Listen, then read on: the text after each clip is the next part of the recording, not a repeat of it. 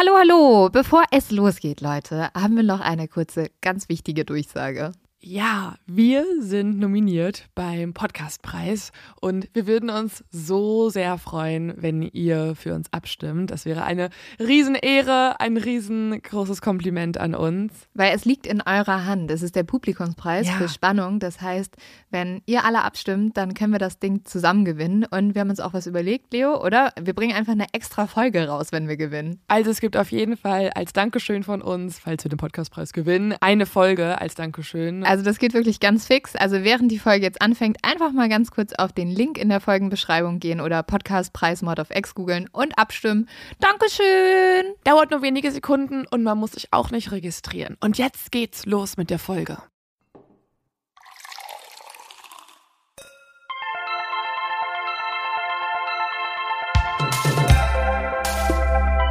Mord auf X.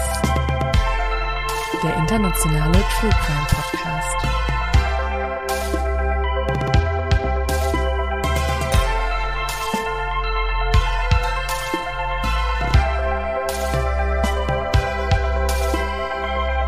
Hallo, Hallo. Helen. Na, Leo? Wir vergessen uns jedes Mal vorzustellen. Ach so, ja. Ich, na, ich bin Lynn. ich mag das nicht, das kommt so komisch. Ich bin Leo. Ja, was kommt so komisch, weil wir unterhalten uns ja, Ja. und wir wissen ja, wie wir heißen. Du musst dich ja nicht mir vorstellen. Man redet mit so einer unsichtbaren dritten Person, die nicht in diesem Raum ist. Das stimmt. Bist du fett geworden über die Feiertage? Ein bisschen, ein bisschen habe ich zugelegt. Dank meiner Oma. Das gehört auch dazu. Der Spaß. Apropos Feiertage, morgen ist es ja soweit. Wir rutschen alle ins neue Jahr. Lynn, hast du schon Pläne, wie du feierst? Ja, ich feiere mit meinen, äh, ich weiß gar nicht, ja, ich glaube fünf sind wir jetzt, aber mit meinen Uni-Freundinnen. Und ich freue mich voll. Es werden die Sektkorken knallen. Cheers. Vielleicht werden auch ein paar Boys geknallt Wow. Ich habe zwei Freundinnen, die ich sehr gern habe, aber die sind sehr gut in meiner Sehr gut.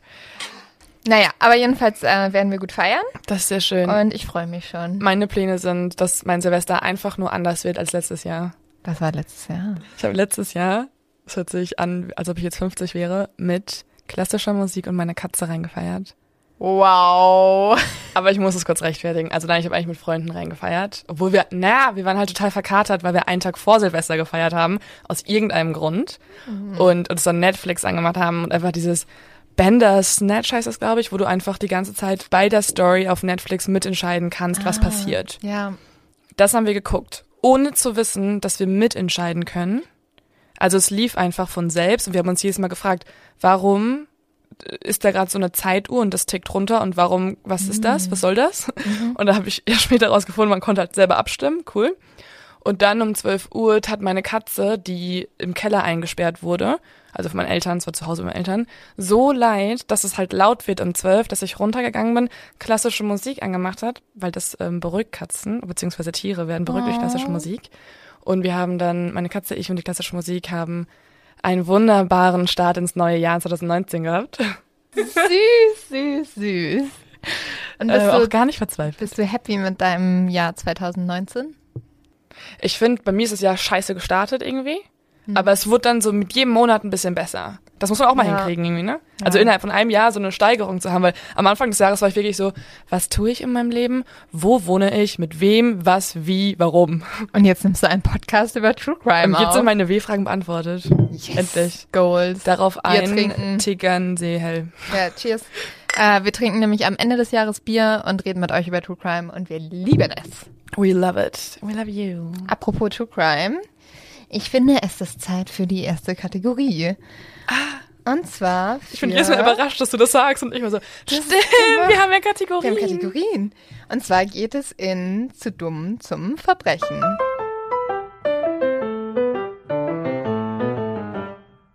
Im März 2012, also ist auch jetzt schon wieder ein paar Jährchen her, räumte ein 18-Jähriger in Münster ein Haus aus. Also Münster! da kommt Leo her übrigens. Und ähm, hat dabei auch die ganzen Online-Banking-Unterlagen der Person mitgenommen, die er beklaut hat. Und dann hat er mit Hilfe dieser Online-Banking-Unterlagen.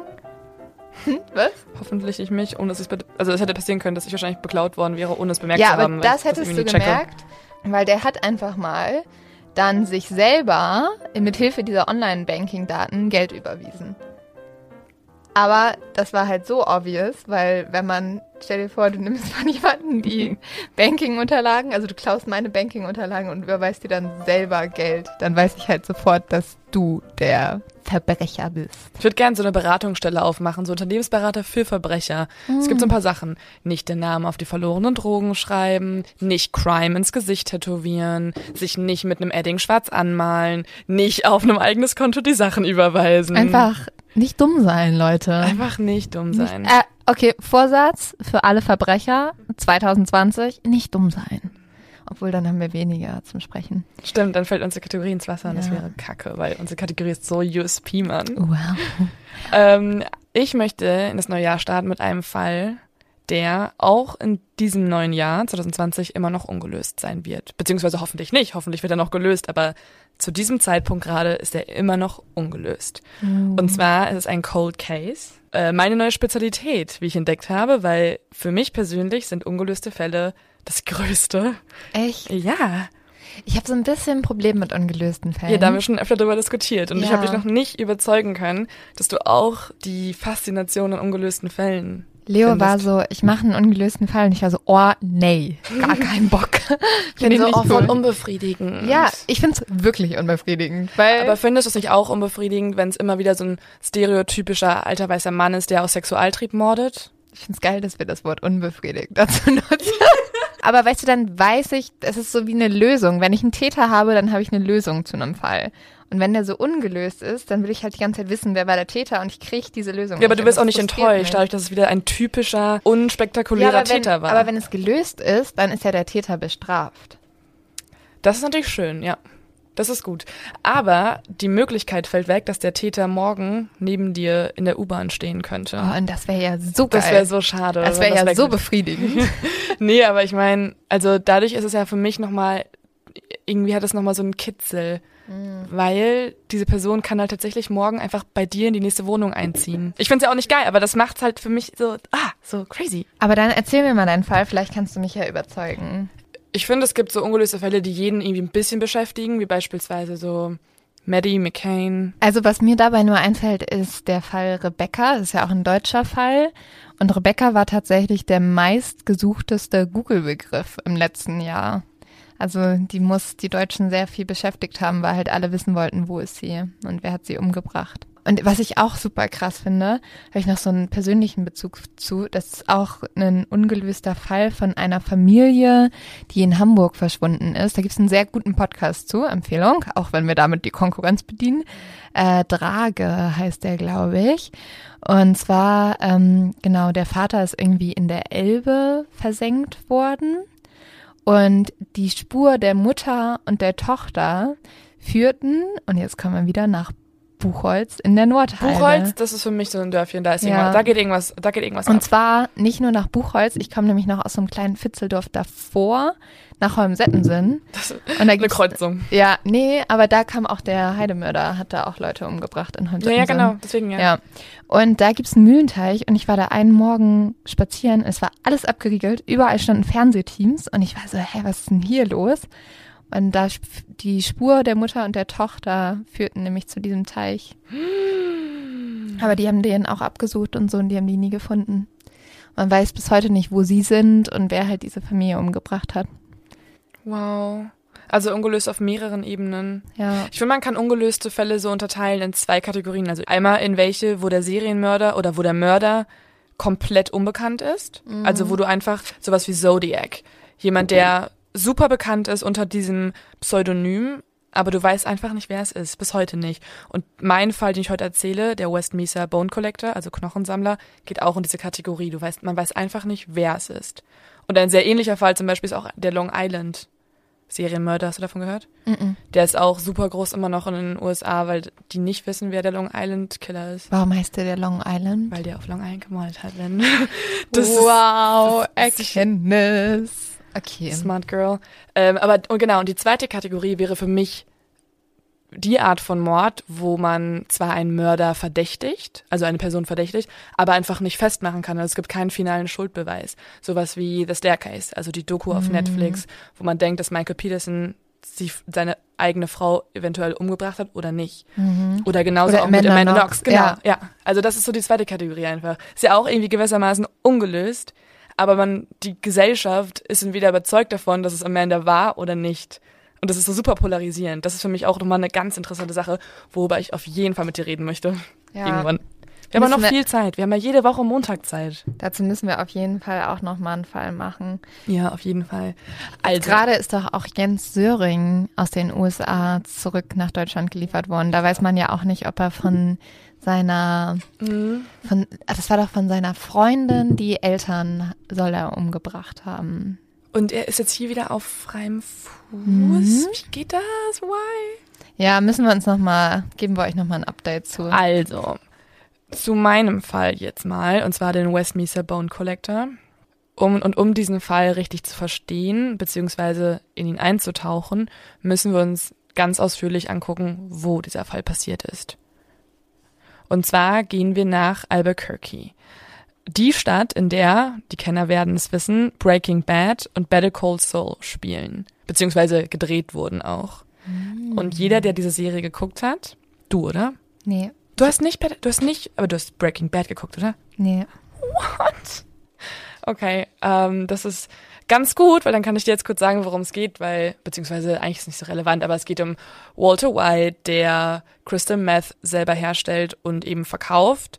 Und New Mexico, also der Staat in den USA, in dem diese Stadt liegt, ist relativ ähm, bekannt geworden dadurch, weil es halt eben eine unglaubliche Filmkulisse ist. Es ist die Dürre herrscht dort, es ist äh, viel Wüstenlandschaft, alles ist sehr ja trist oder eher so blasse Farben. Ja, so eine Cowboy-Szene. Genau, also einfach, das kann man sich, wenn man äh, Breaking Bad geguckt hat, dann kann man sich jetzt diese Stadt Albuquerque sehr gut vorstellen.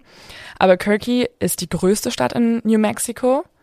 Ähm, die Hauptstadt, also es ist nicht die Hauptstadt, aber die größte Stadt. Dort wohnen eine halbe Million Einwohner. Und generell, New Mexico hat insgesamt zwei Millionen Einwohner. Also es gibt eine sehr geringe Einwohnerdichte dort. Umso höher ist jedoch die Kriminalitätsrate. Die Kriminalitätsrate in Albuquerque ist nämlich mehr als dreifach so hoch wie in den USA. Wow. Genau. Und auf 100.000 Einwohner kommen dort 1.365 Violent Crimes. Also Ja, der. Toybox-Killer kam auch aus New Mexico. Nee. Mhm. Stimmt, haben wir vor, wie viele Wochen war das, drüber geredet? Haben wir auch schon mal Ähm, angeteasert. The Toybox Killer ist eher ein sehr interessanter Fall für meinen Fall jetzt, weil es richtig viele Parallelen gibt. Auch mit dem Long Island Serienkiller. Nur mal kurz zum Vergleich, also dort gab es über 1300 Violent Crimes. Violent Crimes muss man noch mal kurz erklären, das ist das sind nämlich schwere Gewalttaten, sowas wie Mord, Totschlag, schwere Körperverletzung und Vergewaltigung und die sind normalerweise in den USA liegen die im letzten Jahr lagen die auf 368, äh, wenn man 100.000 Einwohner betrachtet. Und das ist halt eben sehr viel geringer als in Albuquerque. Also wir können schon mal festhalten, es ist eine der gefährlichsten Städte in den USA aktuell. Also vielleicht nicht euer nächster Wohnort. Am besten nicht Urlaub machen da. Außer ihr seid große Breaking Bad Fans, weil dann ist es bestimmt ganz spannend, das alles euch mal anzugucken. Spannend wird's auf jeden Fall, wenn ihr noch so ein kleines Crime mitkriegt. Ich muss ehrlich sagen, ich bin ähm, total gespannt auf die Zahlen von diesem Jahr. Also weil alle irgendwie Statistiken, alle Angaben sind immer von 2018, weil ja natürlich am Ende des Jahres erst äh, alles veröffentlicht wird. Du kannst ja nicht vorher schon irgendeinen Stand rausgeben. Aber beispielsweise habe ich letztens einen Artikel gelesen, dass aktuell die Tötungsrate in Albuquerque schon wieder auf Rekordhöhe ist. Wow. Also bin ich super gespannt ähm, auf die Zahlen in diesem Jahr. Genau. Ähm, für alle, die dann Breaking Bad jetzt noch nicht komplett vor Augen haben, Albuquerque liegt also in der Wüste, auch über Meeresspiegel, 1600 Meter. Man kann also in der Ferne mal noch so ein paar Berge sehen. Es ist sehr staubig, sehr trocken und ja, man, diese Stadt ist einfach, also ich bin natürlich wieder mit Google Maps durchgelaufen, ne, habe ich ja schon erwähnt, dass meine Spezialität ist. Und man sieht einfach wirklich alles in Sandtönen, alles in Orange und von oben, wenn man sich Albuquerque von oben aus der Vogelperspektive betrachten würde, dann ist es eigentlich nur so ein rechteckiges Straßennetz. Sehr trist einfach. Das kann man schon mal festhalten. Und, Side Fact, bis letzten Jahres war Albuquerque noch äh, ironischerweise das Festival der NRA. Also der National Rifle Association, also sozusagen die Waffenlobby, Der hat sich Waffenlobby. jedes Jahr da getroffen, was ich auch irgendwie ironisch finde, weil es halt die eine der kriminellsten Städte der USA passt. ist. Und dort treffen sich dann genau die Leute, die Waffen richtig geil finden. Ja, kannst gleich ein paar Kriminelle abknallen. so wird das doch in Amerika So eine gemacht. Art Jagd. Ja. Wir gehen jetzt in das Jahr 2005. In diesem Jahr ist Detective Ida Lopez die einzige Missing Persons Detective für die ganze Gegend. Wow. Also sie ist die einzige Polizistin, die sich halt mit Vermisstenanzeigen beschäftigt. Ähm, Hat die bestimmt so- auch ein paar Überstunden auf dem Zettel. Genau, die äh, hat richtig äh, hart zu kämpfen, weil es wäre schon schlau, wenn sie nicht die einzige ist. Es gibt nämlich genau in diesem Jahr und auch in der Zeit davor schon so ein bisschen immer wieder Gerüchte über Morde an Prostituierten. Und man sagt vor allen Dingen in gewissen Kreisen, also vor allen Dingen in den Kreisen dieser Sexarbeiterin, dass es einen Jack the Ripper in Albuquerque gibt. Und wir alle kennen ja die Geschichte von Jack the Ripper, ein Serienmörder aus London, der sehr viele Frauen ermordet hat. Eine dieser Frauen ist Cinnamon Elks, auch eine Sexarbeiterin und nachdem sie das ihren Freundinnen erzählt hat, dass sie halt glaubt, dass jemand dort halt abschlachtet, vor allen Dingen an Prostituierten, verschwindet auch sie. Ida Lopez hat ganz lange im Vice Department gearbeitet. Das Vice Department ist eine Abteilung, die sich mit eher, naja, also selber bezeichnet sich das Vice Department als eine Abteilung, die sich mit unmoralischen Dingen beschäftigt, die, wenn sie reguliert werden, legal sind. Das sind beispielsweise Drogen, also wenn sie reguliert werden durch eine Apotheke oder was auch immer, ist es halt eine legale Sache, genauso Prostitution und Pornografie. Übrigens in den USA ist Prostitution illegal, außer in Nevada. Aus irgendeinem Grund ist es in Nevada legal. Und dadurch, dass halt Ida Lopez sehr lange im Vice Department gearbeitet hat und dementsprechend auch viel mit Sexarbeiterinnen zu tun hatte, ist sie einfach auf dieses Thema bezogen sensibler und viel empathischer. Also als sie dann nämlich gehört hat, dass diese Gerüchte rumgehen, nimmt sie das im Gegensatz zu ihren Kollegen ernst. Und nach und nach fängt Ida an, ein Muster zu erkennen. Und sie schreibt sich dann im Juni 2005 eine Liste und auf dieser Liste sind fünf Personen, die verschwunden sind. Ida erstellt danach ein Profil dieser Frauen, denn diese fünf Personen haben Gemeinsamkeiten. Es sind alles Frauen in ihren 20er bis 30er Jahren. Sie sehen alle relativ ähnlich aus, also dunkelhaarig, entweder weiß oder Hispanics. Sie arbeiten alle als Sexarbeiterinnen und sie haben Drogenprobleme. Außerdem, und jetzt wird es sehr wichtig für diesen Fall, arbeiten sie alle in der sogenannten War Zone, also in der Kriegszone in Albuquerque. Was für ein Krieg denn? Also es wird so genannt, das ist nämlich eine Gegend im östlichen Teil der Stadt und man nennt es Kriegszone, weil dort Drogenprobleme, Prostitution, Obdachlosigkeit Alltagsprobleme Also so sind. eine No-Go-Area. Genau, es ist so die gefährlichste Gegend in Albuquerque. so wie das Frankfurter Bahnhofsviertel. Das sagt man so ein bisschen über das Frankfurter Bahnhofsviertel. Ich glaube noch schlimmer. Aber ich glaube, ein bisschen schlimmer ist es Ein schon. bisschen schlimmer ist es schon. Also es hat eine höhere Kriminalitätsrate, aber dort wohnen einfach, wenn man das nüchtern betrachtet, viele arme Menschen. Es gibt dort viele Housing Projects. Also in den USA sind Housing Projects sozusagen die staatlich finanzierten Wohnblöcke. Und es ist sehr dreckig. Ähm, ich habe einen Artikel gelesen von einem Zeitjournalisten, der ein Porträt über diese Stadt geschrieben hat, also als dann äh, Breaking Bad und Better, Soul, Better Cold Soul rauskam. Und er hat einen schönen Satz darin geschrieben, der sich sehr eingeprägt hat bei mir. Er hat nämlich gesagt, dass die Stadt ihn nicht an Breaking Bad erinnert, sondern eher an The Walking Dead, weil dort überall Obdachlose rumwandern, die oft psychisch krank sind und dann so wie, die, wie Zombies durch die Stadt streifen. Und diese Gegend, also diese The Walking Dead War Zone, müssen wir uns jetzt mal vorstellen. Denn genau dort sind die Frauen verschwunden. Beziehungsweise genau dort haben sie gearbeitet. Ida ist eine der wenigen, die glaubt, dass diese Fälle in Verbindung stehen. Also sie hat einen Verdacht, dass möglicherweise ein Serienmörder dahinter stecken könnte. Wahrscheinlich ist halt bei vielen anderen Leuten auch so das Ding, das sind nicht die Leute, die man schnell vermisst, also Prostituierte. Es sind Menschen, die halt eigentlich so ein bisschen unterm Radar durchfallen. Also, Prop zu der Polizistin. Total. Die Polizistin ist so richtig badass. Die ist richtig cool. Weil alle anderen, das ist halt das, was du sogar gesagt hast, stimmt total. Eben durch diesen nomadischen Lebensstil, also dadurch, dass die Prostituierten halt nur unregelmäßig zu ihrer Familie nach Hause zurückkehren und auch nur mit Leuten zusammenarbeiten, die selber unter dem Radar bleiben wollen. Durch diesen Lebensstil gibt es halt erst sehr spät die Vermisstenmeldungen, weil natürlich geht ja kein Drogendealer und keine andere Prostituierte zur Polizei, wenn das verboten ist, was sie tun, und sagen, hey, der und der ist weg. Und beispielsweise hat dazu auch der ähm, ich glaube, er ist ähm, FBI, also er ist auf jeden Fall FBI-Berater und ich glaube, er ist auch Professor an der University of Houston.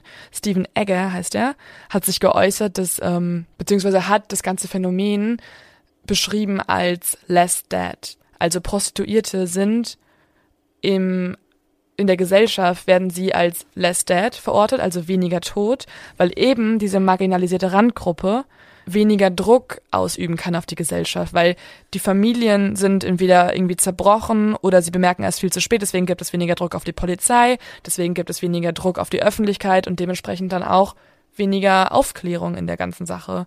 Genau aus dem Grund hat sich dann auch die Polizei in Albuquerque sehr lange nicht damit beschäftigt, bis auf Ida. Ida ist wirklich eine der wenigen, die sich darum kümmert.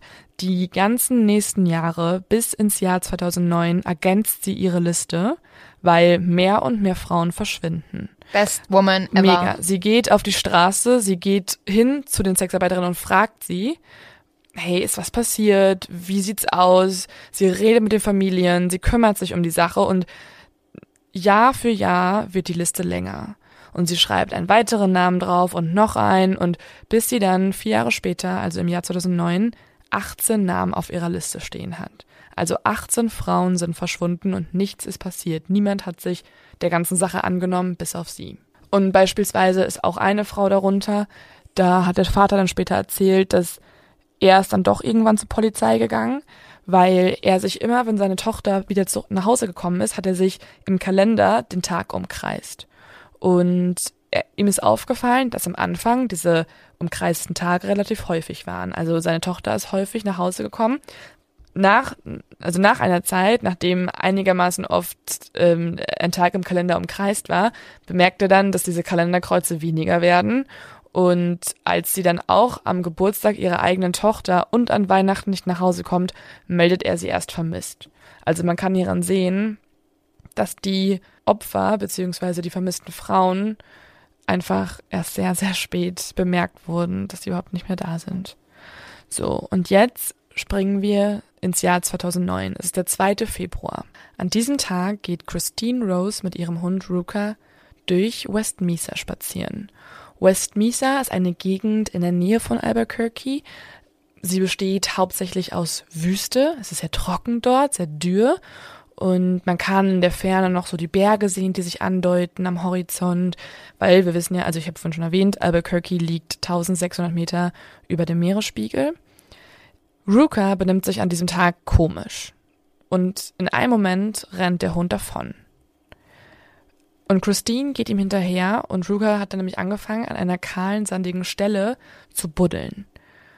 Und Überraschung, der Doggo bringt Knochen also Ruka bringt immer Knochen, das ist nichts Ungewöhnliches, vor allen Dingen, weil in dieser Gegend der West Mesa früher viele antike und indigene Völker lebten und man dann immer wieder, irgendwelche Forensiker-Teams finden immer wieder alte Knochen durch eben vor hunderten von Jahren dort gestorbene Menschen. An diesem Tag ist der Knochen jedoch ungewöhnlich lang und Christine erschleicht ein sehr mulmiges Gefühl, und Christines Schwester arbeitet als Krankenschwester. Deswegen schickt Christine ihr ein Foto von diesem Knochen und fragt, hey, kann das sein, dass es etwa kein Tierknochen ist? Und die Schwester antwortet, yep, das ist ein Oberschenkelknochen, ruf sofort die Polizei. Oh, der arme Hund, weißt du, der war so richtig aufgeregt. Ja, ja, ich habe einen mhm. richtig guten Knochen gefunden. Der ist mega groß, schleppt sich voll ab. Und dann kriegt die das Herrchen einen kleinen Panikanfall. Oh, das arme Herrchen vor allen Dingen. Ja, alle, das arme Opfer vor allem. Vor allem. Alle. Arme, Und Christine arme. ist dann nämlich an diesem Tag auf ein bis heute ungeklärtes Grab gestoßen. So, es kommen also die Forensiker-Teams direkt vor Ort, weil man natürlich Schlimmes vermutet. Man hat ja schon einen menschlichen Knochen gefunden. Wahrscheinlich gibt es nicht nur diesen einen Knochen. Das Team fängt also an, die Stelle zu inspizieren und nach weiteren Knochen zu suchen. Und sie finden über die Wochen hinweg mehr und mehr. Man muss wissen, es ist Ja, ein und mehr riesig Knochen? mehr Knochen. Es ist nämlich eine riesig große Stelle und man kann diese Knochen dann auch alle zusammenbauen, also sozusagen eine richtige Leiche damit oder einen Menschen damit zusammenbauen und man hat die Knochen am Anfang für drei Menschen, dann für fünf, dann für acht und nach mehreren Wochen hat man elf Körper und einen Fötus gefunden. Oh Gott. Insgesamt dauert es ein ganzes Jahr, um die Leute zu identifizieren. Das muss ich mir auch vorstellen. Halt eben, weil es so viele Sexarbeiterinnen waren, dauert es so ewig, weil du ja nicht einfach schnell, die wurden ja nie vermisst gemeldet, außer auf Eidas Liste standen sie halt, aber sonst wusste es einfach niemand, wer sie sind. Aber die standen alle auf Eidas Liste? Genau, so. Im Endeffekt standen zehn von elf der gefundenen Leute oder der gefundenen Frauen, es waren nur Frauen, auf Eidas Liste. Also sie war eigentlich haarscharf. Mein Woman Crush des Jahres. Alter, you go girl. Das Gruselige ist jedoch, dass es keine Zeugen gibt, also niemand hat jemanden gesehen, der in diese Gegend gefahren ist mit irgendeiner Art von Auffälligkeit. Es gibt keine Fingerabdrücke an irgendeinem Knochen oder auch in der Umgebung und es gibt halt auch keine DNA. Und je mehr Zeit vergeht, desto schwieriger ist es natürlich, weil du, man kann sich auch das Business vorstellen, dass eben die Frauen kommen. Es ist halt sehr kurzlebig, also es ist jetzt nicht so, dass da irgendwie Liste geführt wird, wer wann wo ist und so weiter. Alle dieser Frauen, das kann man herausfinden, alle dieser Frauen wurden zwischen den Jahren 2003 und 2005 dort vergraben. Und eine von ihnen war Cinnamon, also die Frau, die ich am Anfang erwähnt hatte, die noch rumerzählt hat, dass sie denkt, dass ein Jack the Ripper in der Stadt ist. Die jüngste der Frauen ist ein Mädchen, sie war gerade mal 15 Jahre alt und ging noch zur Schule. Was ist mit dem Baby? Das Baby war von derjenigen, die ich vorhin erzählt hatte, die immer nur ähm, unregelmäßig nach Hause kam. Oh nein. Also wo der Vater die Kreuze im Kalender eingekreist hatte. Also sie war wieder schwanger. Sie hatte ja schon ein Kind, aber sie war halt wieder schwanger und das war die, die Familie ist auch heute noch am Trauern. Also wenn man den Fall googelt, dann findet man oft eben genau die Fotos von ihrer Familie. Und bei dem 15-jährigen Mädchen ist es so, dass sie ja noch zur Schule ging und das sticht ja hier sehr raus aus dem normalen Profile, beziehungsweise der, sage ich mal, dem Beuteschema des äh, Serienmörders, weil normalerweise hat er sich immer Prostituierte halt vorgenommen. Und hier war es so, es ist so traurig, dass dieses 15-jährige Mädchen ihre Cousine, ihre 27-jährige Cousine, war nämlich in der Warzone als Prostituierte.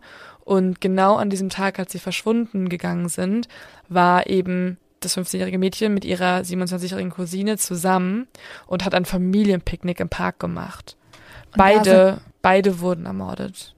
Also Oh. der hat, der Mörder hat sich dann halt beide mitgenommen und nicht nur die ältere Cousine. Eine Frau ist dabei, sie heißt Selina Edwards, die auch noch heraussticht. Nicht, weil sie besonders jung ist, sondern weil sie einmal Afroamerikanerin ist. Normalerweise hatte der Serienmörder es auf äh, Hispanics oder Weiße abgesehen und weil sie aus Oklahoma kommt. Alle anderen sind aus Albuquerque. Oklahoma ist ein Staat in den USA, der daneben ist, also neben New Mexico. Selina Edwards ist im Alter von 13 Jahren aus dem Waisenhaus weggerannt. Sie ist ohne Eltern aufgewachsen und hat sich einer Art Prostituiertenzirkus angeschlossen, der, also man kann sich das so vorstellen, diese Art von Prostituiertenzirkus reist von Staat zu Staat und von Stadt zu Stadt. Und das letzte Mal wurde sie in Denver gesehen. Die Polizisten bzw. Ida fragen sich jetzt dementsprechend, ob der Serienmörder auch wirklich nun Albuquerque gemordet hat und sich da die Frauen geholt hat oder ob er vielleicht immer nach Albuquerque gefahren ist, aber eigentlich aus Denver kommt. Oder was ja auch noch eine Möglichkeit ist, dass halt dieser Prostituiertenzirkus weitergezogen ist nach Albuquerque als nächstes. Das weiß man nicht. Das ist auch bis heute immer noch ungeklärt. Ich finde das schon eher wahrscheinlich, dass dieser Prostituierten-Zirkus in. Ich denke auch, dass das die Wahrscheinlichkeit, dass da die Wahrscheinlichkeit am höchsten ist, Ja. weil sind ja viel Niemand- mehr andere Personen auf der anderen Seite. aber es konnte alles nicht festgestellt werden. Ja, klar. Das sind jetzt alles ja nur Vermutungen, die man anstellen kann. Genau. Und Unbefriedigend. Ja. ähm, in diesem Fall, das werden wir jetzt auch noch sehen, gibt es noch viel, viel mehr Vermutungen. Also ich habe noch nie bisher einen Fall mit so vielen sehr schlechten Spekulationen erlebt. Also ähm, eins erzähle ich euch gleich, weil das sonst keinen Sinn macht, wenn ich jetzt alles verrate. Aber es sind so sehr, das ist wirklich unbefriedigend, weil es sind einfach so sehr lose Behauptungen, die da vorgenommen werden die ganze Zeit. So, und jetzt werde ich euch eine Sache erzählen, die ist für mich selbst unfassbar schockierend. Denn es gibt ja, wie gesagt, keine Hinweise auf einen Mörder, es gibt keine DNA-Spuren, es gibt eigentlich nichts und auch keine Zeugen. Aber es gibt Satellitenaufnahmen und die sind sehr, sehr gruselig. Ich werde die auf jeden Fall posten oder wir werden die auf jeden Fall posten, beziehungsweise die findet man auch direkt, wenn man West Mesa googelt. Und zwar wurden nämlich im Jahr 2002, 2004 und 2005 Satellitenaufnahmen von dieser einen Stelle aufgezeichnet, also beziehungsweise von der Wüste dort. Und man kann sehen, dass im 2000, dass im Jahr 2002 dort einfach noch nichts ist. Also es ist einfach nur offene Wüste, trocken, staubig und diese Straße, auf der auch Ruka und seine, seine, seine Frauchen hergelaufen sind. Man sieht diese Straße halt, die ins Nirgendwo führt und diese Wüste auf der Satellitenaufnahme. Auf der Satellitenaufnahme im Jahr 2004 jedoch sieht man Reifenspuren, die von der Straße hin zu der Stelle gehen, wo die Leichen gefunden wurden, und man kann drei kahle Stellen dort entdecken. Also jemand hat zwischen den Jahren 2002 und 2004 drei solche kleinen Stellen gebuddelt. Und im Jahr 2005 kann man dort dann elf kahle Stellen sehen und noch mehr Reifenspuren. Also im Endeffekt haben wir doch einen Beweis, dass dort der Mörder war mit seinem Auto leider aber keine Aufnahme. Man kann die Reifenspur noch nicht identifizieren, was für ein Auto das sein würde. Und man hat auch keine Person aufgezeichnet. Aber weil der Fall ja mittlerweile riesengroßen Medien ist, weil ja ein Massengrab gefunden wurde, macht sich natürlich auch das FBI daran und erstellt erstmal ein Profil des Mörders. Dieses jedoch ist super seicht, also gar keine harten Facts. Es ist einfach nur man weiß eigentlich nur oder man vermutet, also die Profiler machen ja, erstellen ja immer ein Profil von jemandem, der wahrscheinlich der Mörder sein müsste, nach den und den Kriterien. Und in diesem Fall machen sie fest, dass die Person wahrscheinlich zwischen 30 und 50 Jahren alt ist, dass sie alleine leben muss. Außerdem reist sie sehr viel und muss nach der Vermutung des FBIs bereits mit der Polizei in Verbindung gekommen sein, durch irgendwelche Interaktionen. Weil wir wissen ja, Prostitution ist verboten und dementsprechend werden auch oft die Leute, die halt dorthin gehen und das Angebot nutzen, von der Polizei aufgedeckt. Ich finde aber, das Profil an sich sagt einfach erstmal gar nichts aus, weil Männer zwischen 30 und 50 sind sehr viele in den USA.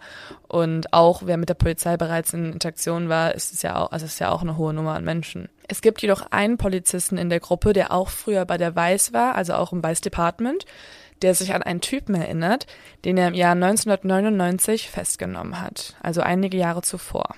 Der Polizist war in diesem Fall einem Freier gefolgt und seiner Prostituierten. Und als die beiden dann in sein Auto gehen wollten, griff der Polizist, also der Weißpolizist, ein.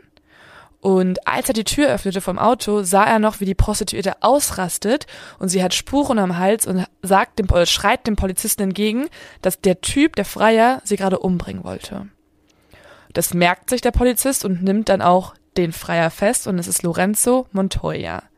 Das ist jetzt unser Hauptverdächtige, weil dieser Mensch hat genau das gerade erfüllt, was das FBI in ihr Profil reingeschrieben hat. Er ist zwischen 30 und 50 Jahren alt, er lebt alleine und er kam mit der Polizei in Kontakt. Außerdem, was auch dafür spricht, dass die, dass die Prostituierte wahrscheinlich recht haben könnte, ist, dass Montoya nur zwei Dollar in der Tasche hatte. Er wollte sie also nie richtig bezahlen. Sehr ärgerlich ist, dass die Prostituierte nicht gegen ihn aussagen will und die Klage dann leider fallen gelassen wird und Montoya freikommt. Montoya lebt in Albuquerque. Wir können ihn zu diesem Moment jedoch leider nicht mehr befragen und auch das FBI kann ihn seit 2006 nicht mehr befragen, weil Montoya tot ist. Wann haben denn die Morde aufgehört? Die waren 2003 bis 2005. Also das wird ja sogar passen. Das ist jetzt die Frage. Also es gibt schon einen Verdächtigen, aber es ist ein ungelöster Fall, weil mehrere Sachen noch gegen ihn sprechen. So. Es gab einen Vorfall im Jahr 2006. Und zwar hat hier Montoya eine Escort zu sich nach Hause bestellt und also es war eine Escort, es war keine Prostituierte. Und der Freund dieser Frau wartete auf sie im Auto. Aber auch weird von dem Freund. Mega komisch, aber naja. Mhm. Und zwar wollte diese Frau für Montoya tanzen. Es war nämlich ein Einverständnis zwischen dem Freund und seiner Freundin, dass er sozusagen immer dann draußen wartet, während sie halt für irgendwen tanzt. Und sobald sie im Haus war bei Montoya, also bei Lorenzo Montoya, unserem Hauptverdächtigen, bringt er sie um Wow. wickelt sie in eine Decke und gerade als er rausgehen will und sie in seinen Kofferraum packen möchte, in dieser Decke, sieht das der Freund und Oh erschießt ihn. Ja, klar.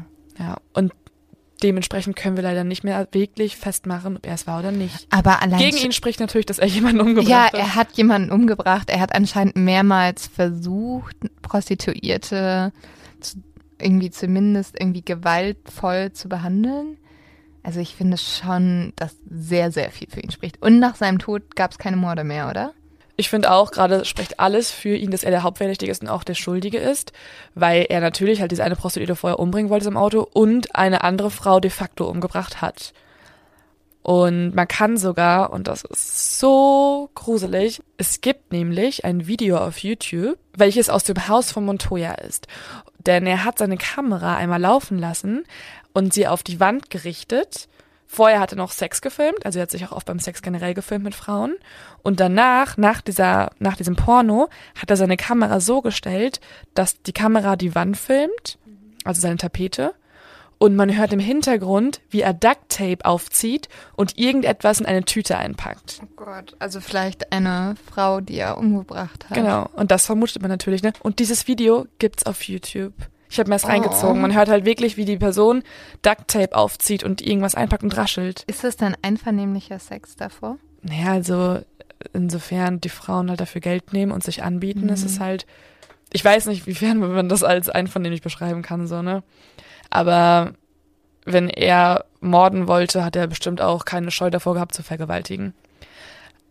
Ja, aber man kann es halt erstmal vermuten, dass er vielleicht dann nicht gerade aufnehmen wollte, wie er jemanden tötet, aber trotzdem noch die Erinnerung daran haben wollte und dementsprechend die Kamera laufen lässt, während er das Duct Tape und die, die Tüte aufmacht. Aber krass, dass das auf YouTube ist. Sowas ist auf YouTube, aber man darf keine Brüste auf Instagram zeigen. Ja.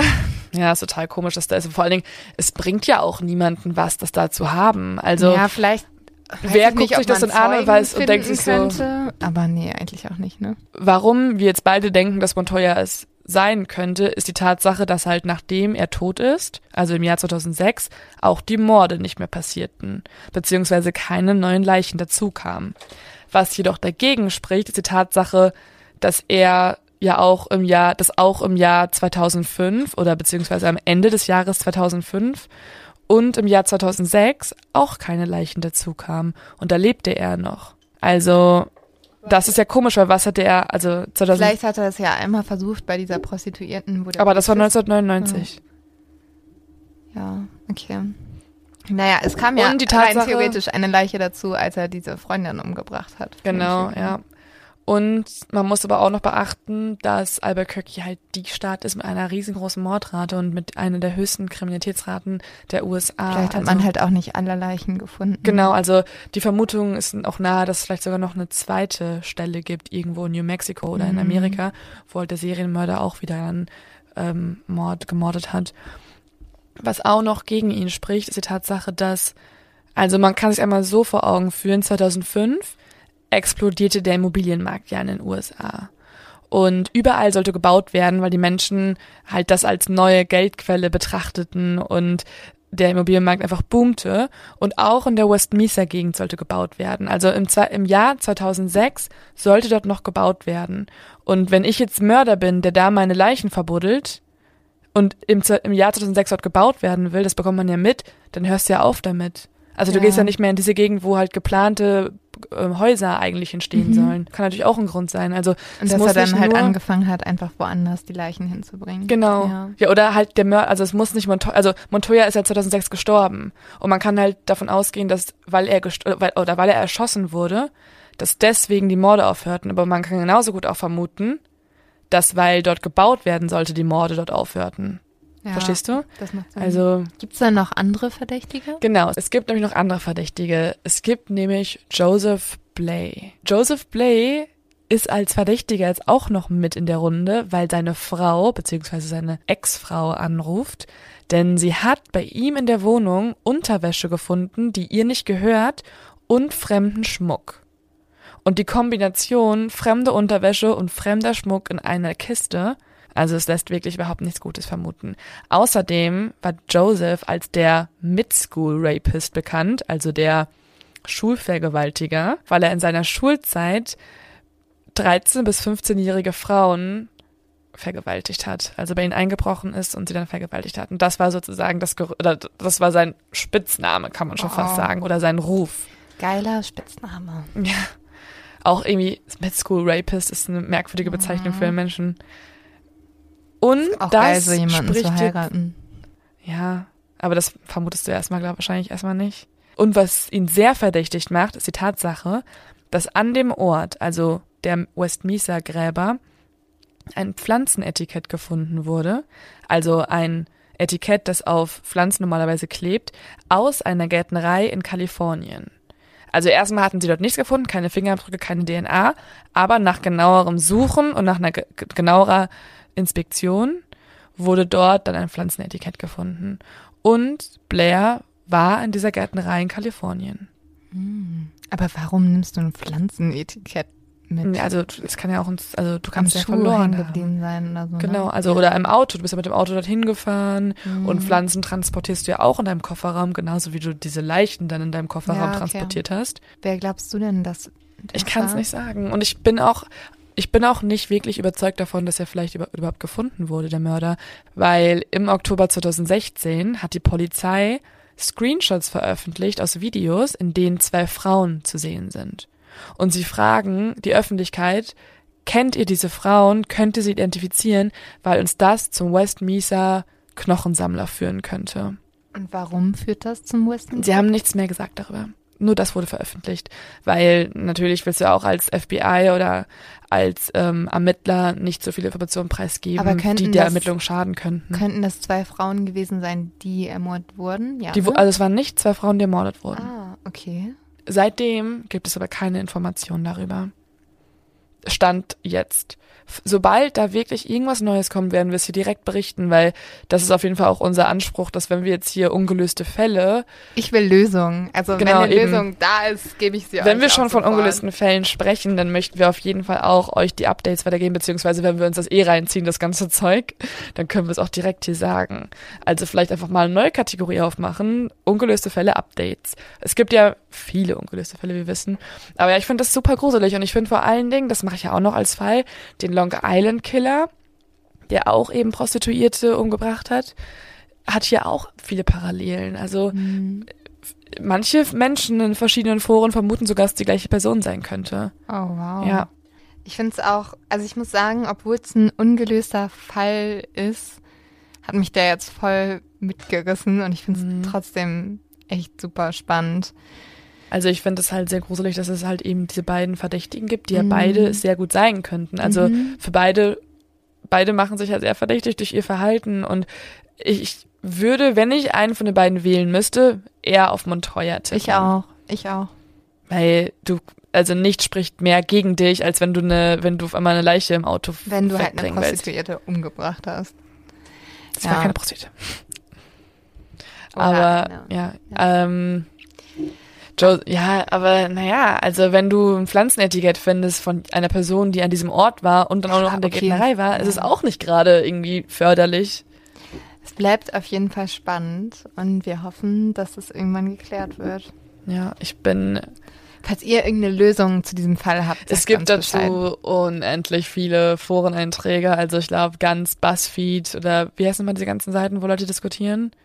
Gute äh, Frage.net. da weniger, weniger über Westminster, mehr über deutsche Fälle. Ähm, Ich glaube eher über Backrezepte, aber. Und über, ich war da früher so oft. ja, immer so, mein Daumen tut weh, was soll ich tun? Mein Kopf tut weh, was soll ich tun? Google Krebs. Krebs. Egal Tumor. was, kleiner Finger tut weh, Krebs. Ja, also. Ähm, es bleibt spannend. Oh, Ja. jetzt bin ich voll, ah, voll, voll gruselig alles. aber was vielleicht jetzt nochmal ein ganz bisschen die Laune nicht rettet, aber zumindest Aber ein bisschen auflockert, ist ein Tipp, den wir diesmal zusammen machen. Yes. Wir machen ihn zusammen. Wir mischen jetzt mal auf. Endlich schmuggel ich mich da rein. Endlich hier ein bisschen nach vorne, ein bisschen moderner, Es geht aufgemischt. nämlich um euer Silvestermorgen.